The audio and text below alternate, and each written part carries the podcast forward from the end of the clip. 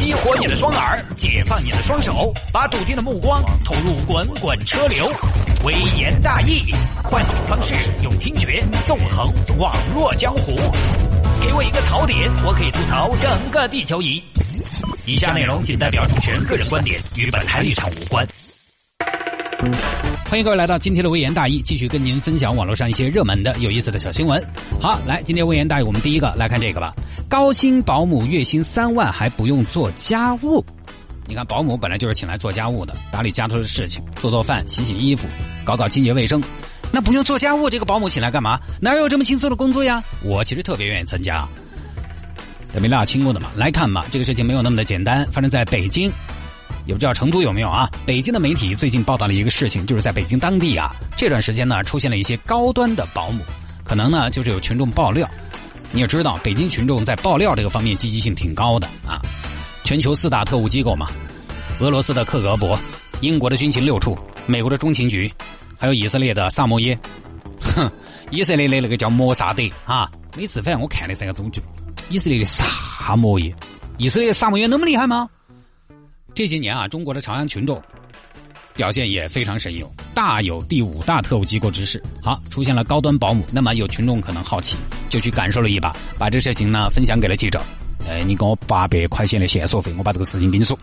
记者呢，于是就对这个隐秘的行业进行了暗访。今天呢，我们就在节目里边跟大家暗访一下。八月十六号，这名接到线索和爆料的记者来到了之前约好的见面地点。就他当时的身份是应聘者，他找到这么一个所谓的要招高端保姆的中介机构，我联系要嘛，联系下就去了，那就是应聘保姆的。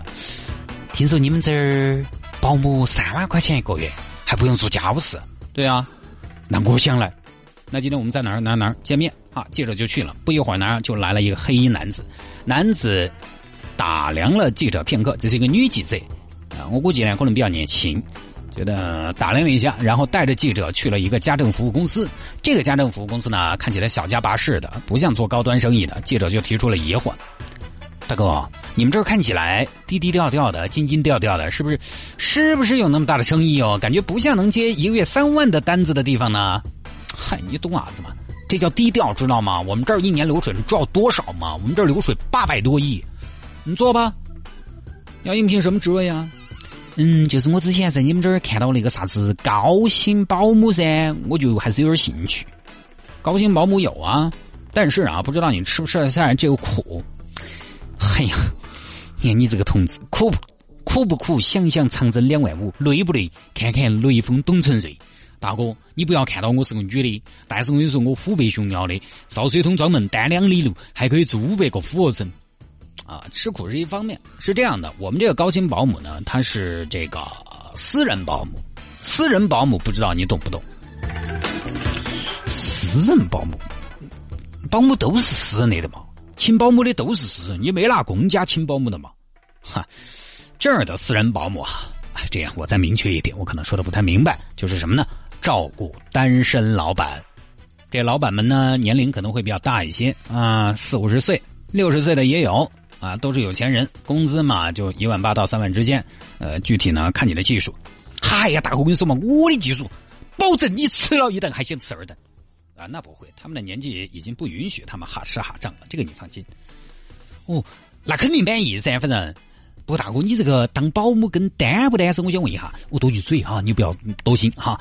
哎呀，这个当保姆跟单不单身有啥子关系呢？而且你又工资开这么高，我觉得天下没有免费的午餐嘛。你这工资高的有点吓人，是不是整冤枉的？哦？绝对不会，我们会签合同，到时候，在你被雇主选中之前，我们是不收你一分钱的。哦，这个样子嘎，那这个样子呢？听你这么一说，我还多有兴趣。那可以吗？我告一下嘛。那行，那这样吧，呃，我们呢把雇主的电话给你，你们可以自己联系。你想什么时候上岗？嗯，此生早起，我已经迫不及待了。如果可以的话，我想现在就上岗。那行，那你就现在约。让记者打电话，喂，请问是谢先生吗？呃，你哪位啊？我是从这个中介公司那儿得到你的电话的，听说你在找保姆啊？然后那边就把你的电话给我了，我就是保姆啊。你好，你好，哎呀，你这个声音好好听啊！嗯，再说几遍呢？哎，我声音好听啊！哎呀，我是保姆，为你服务。好好好好好，那这样，哎呀，现在我正在医院做治疗，今天下午四点半我们在 S M 广场见面啊。好，下午四点半记者就去了。去了之后呢，跟这个雇主见面，发现是个大叔。你就是小李子？哎，对了，谢先生。哎呀，喊我谢哥嘛啊！我今年四十五。哎呦，大哥，你长得有点着急呀。哎呀，没法，事业心太强，天天操不完的心，早衰。走啊，小李，小李今年好大？二十四。二十四看不出来的嘛？你看到起码三十八了嘛？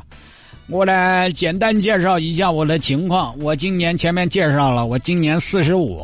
做服装生意的，相信你也看出来了，我穿的不谦虚的说还可以。那我这一身上下呢，都是咱们公司的产品。你呢，二十四，我呢四十五，咱们都是成年人了啊，都是成年人，我就不绕弯子了。成人，咱们就说点成人话题啊，看点成人影片。哎，大哥，你这个啥子意思？我没懂呢。哎呀，是这样的，我呢这个离婚很多年了啊，这些年一个人在北京，宝宝心里边苦啊。我呢就想在北京找个伴儿，明白不？哦，谢大哥，等于你不是找保姆，哦，等于你是喊我，你是喊我给你介绍个女的。不是，你这悟性基本就告别保姆界了，好吗？是这样，你就是我的保姆，对不对？对啊，我就是来应聘保姆的嘛。所以谢大哥，你说这个我就不晓得我要搞啥子。对了，那么保姆你天天在家饮食起居、近水楼台怎么样？先得我，你就是我要找的伴儿啊。啊，对呀，一对一的私人保姆，月付工钱。然后记者呢，这又开始装神了。哎呀哎呀，谢大哥，你硬是，你这个要求怎么说呢？就我反正我不晓得嘛哈，我不晓得你人如何，但是我听起来我觉得好狂野哦。哎呀，你看我也是今年才二十来岁，一个黄瓜大闺女，做家务的经验也不多，我怕做不好。嗨，你在北京学嘛。在北京有钱才是王道，你看这个价钱，你上哪儿去找这种工作呀？你有什么技能吗？有什么长处吗？对不对？而且饭也不要你做，家务也不用你做，我自己在家也收拾啊！啊，大哥，那这个钱是白给是？当然也不是白给啊！哎呀，你们这些初出茅庐的女孩啊，就是单纯，说白了，我就是找个陪床的阿姨。啊！你个臭不要脸的，哪个是阿姨？哪个是阿姨？哎！我没喊你叔叔就好了，你倒喊我阿姨了。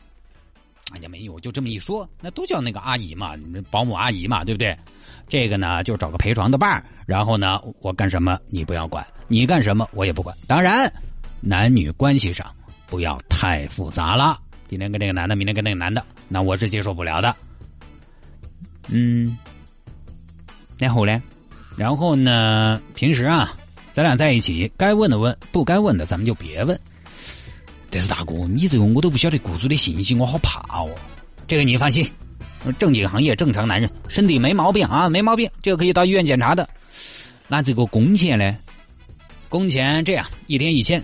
你要是觉得可以呢，马上就可以搬过来，马上上岗。不是大哥，我还是觉得这个是上岗还是上其他的啥子，都一样嘛。七十二行，行行出状元嘛，整不整嘛？一天一千，税后。我晓得是税后，就是税后才有一千嘛。呃，你这么理解也说得通，很有悟性啊！突然灵光乍现了，这是脑洞大开。那大哥，我再考虑一下嘛，我回去问一下我妈。而记者以身体不适为由离开了现场。记者整完这一趴呢，还有点时间，又去联系了几家所谓的这个有高薪保姆服务的家政公司，差不多呢都是如出一辙，差不多的路数，大概呢就是这样的。好，很多朋友呢可能要说了，请问这种保姆公司在法律上来说，看，有可能要问。就这种到底违不违法？请问这种保姆公司在法律上来说，啊，看有没有联系电话给我来一个，哼，他是不是违法的？听起来有点想介绍卖淫，但是这个呢好像是啊，就是你看他可以给这样的说法，他说我就是给你介绍的是保姆，至于说保姆上你们家去了，你跟雇主产生了感情，那就没办法了，跟我有什么关系啊？如果雇主是单身，甚至连道德都没有违背，这个好像就合合法了，嘿，这个就不好说了，嘎。这个要查的话，是不是只能钓鱼执法？暗访可能都不太行。但是律师说了，多数的违法犯罪行为呢，是以合法形式掩盖他的非法目的。表面上呢是以介绍保姆为名义，但如果实行了介绍卖淫等违法犯罪的行为，那么就已经涉嫌犯罪，触犯刑法，属于介绍卖淫罪。你比如说，你先抓到这两个人，人家雇主肯定不得说啊，我这个是这这非法勾当。那服务的人保姆他也不会说我就是卖淫。目前呢，记者已经把案方内容报告交给相关公安部门了。但其实这个事情啊，我觉得把各种可能性考虑到的话，他可能连。嗯，介绍卖淫都不是，他有可能是骗钱的。他骗谁的钱呢？骗应聘者的钱的。就雇主和家政本来就是一伙的。雇主说你不错，那么我要你了啊。这个时候呢，应聘的人就要给中介费了，对吧？交了钱，反过来那边雇主说：“哎呀，我仔细看了哈，你妆还是化的有点浓。算了，我喜欢清新淡雅点的。但你清新淡雅点呢又丑，明天就不要来了。好，工作没了。你能把对方怎么样？我们暂且说他是工作啊。反过来，你回去找中介要，中介又说。”这个我们不管，你自己没有表现好，不退，你能怎么办？反正这个事情呢，就当个社会的阴暗面来给大家揭露一下。我们的出发点呢，就是抨击他。不过，如果真的有人通过这种渠道找伴儿的话，确实也反映出很多中老年人在再婚这个问题上的一些恐惧。就是他呢，他又很孤独，而中年男人呢，他可能经过很长时间的一个积累之后呢，有一定的各方面的基础啊。这种基础，如果他一旦贸然的结婚的话，可能涉及到另外一个人要跟他分享。因为一结婚，这个涉及到财产了嘛，一结婚这个就被管起来了，不自由。他最好想的是什么呢？最好是啊，又解决问题，又没有人管我。我认识一个老辈子丧偶，他呢跟女朋友耍了些年头了，说为什么不结婚呢？